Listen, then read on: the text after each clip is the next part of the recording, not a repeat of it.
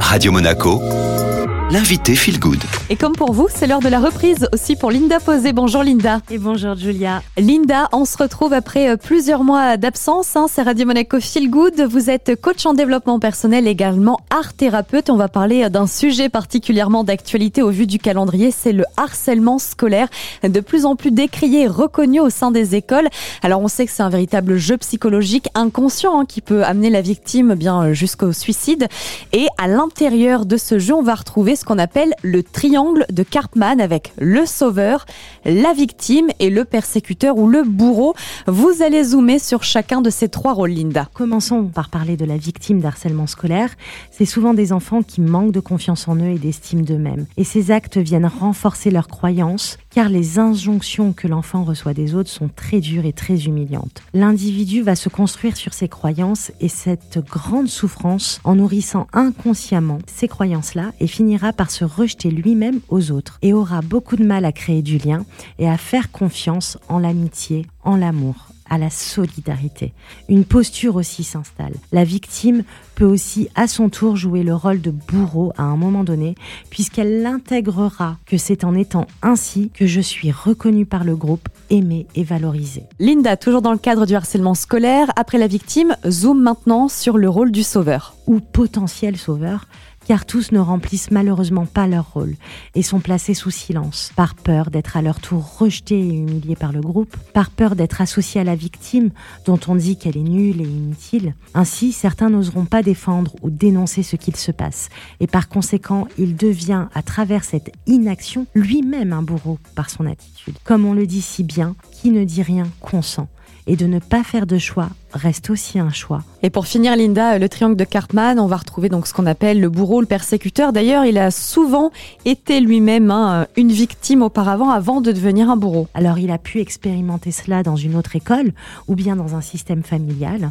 Même si ces actes peuvent être d'une cruauté terrible, ce sont des individus en très très grande souffrance et malheureusement, faute d'accompagnement thérapeutique, ils vont aller projeter sur l'autre, sur leur victime, tout ce qu'ils ont emmagasiné de colère, de tristesse et d'humiliation. Alors euh, quand on est euh, parent, euh, qu'est-ce qu'on peut faire? Comment on peut réagir, peut-être même prévenir le harcèlement scolaire? En premier lieu, sensibiliser nos enfants à ces actes, leur expliquer qu'il est essentiel d'aider son prochain, de ne pas laisser faire ce type d'agissement.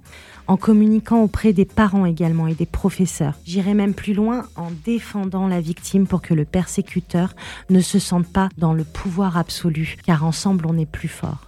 Passer du temps avec ses enfants aussi. Le repas du soir est un moment privilégié avec son enfant, où l'on peut parler, exprimer sa journée à l'école. Apprendre à son enfant à verbaliser, à exprimer sa journée, c'est très important. Être alerte également, voir si son enfant ne s'isole pas, si la morosité ne s'installe pas. Également si à son anniversaire, il a invité des copains et des copines, ou bien il ne souhaite pas le fêter, ou encore si lui-même est invité aux anniversaires. Observez aussi si son enfant ne se réfugie pas dans la nourriture, les jeux vidéo. L'extrême sensibilité de l'enfant aussi peut donner des pistes. S'il pleure pour ne pas aller à l'école ou si en sortant de l'école il est irritable, triste ou dans un mutisme, on peut commencer à, se douter qu'il se passe quelque chose dans le système scolaire en tout cas.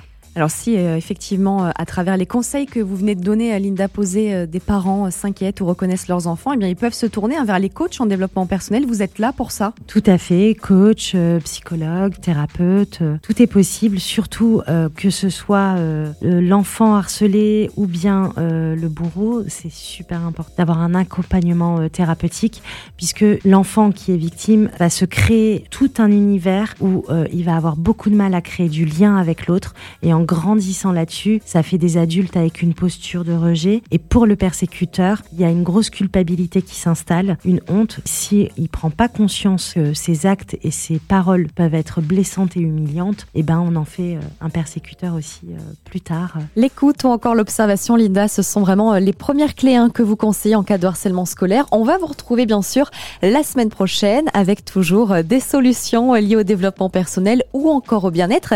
Et pour vous qui nous écoutez écouter. Si vous avez envie euh, d'ici là de retrouver les podcasts de Linda Posé, je vous invite à écouter tous les podcasts. Alors pour cela, rien de plus simple. Euh, rendez-vous sur Spotify, Deezer ou encore Apple Podcast. Vous cherchez tout simplement Radio Monaco Feel Good et vous pourrez réécouter tous les podcasts, qu'ils soient dédiés au harcèlement scolaire, au jeu de Lego, au syndrome du sauveur. Vous avez vraiment du choix. En tout cas, vous continuez à profiter de la playlist Made in Monte Carlo avec nous. Très belle matinée sur Radio Monaco.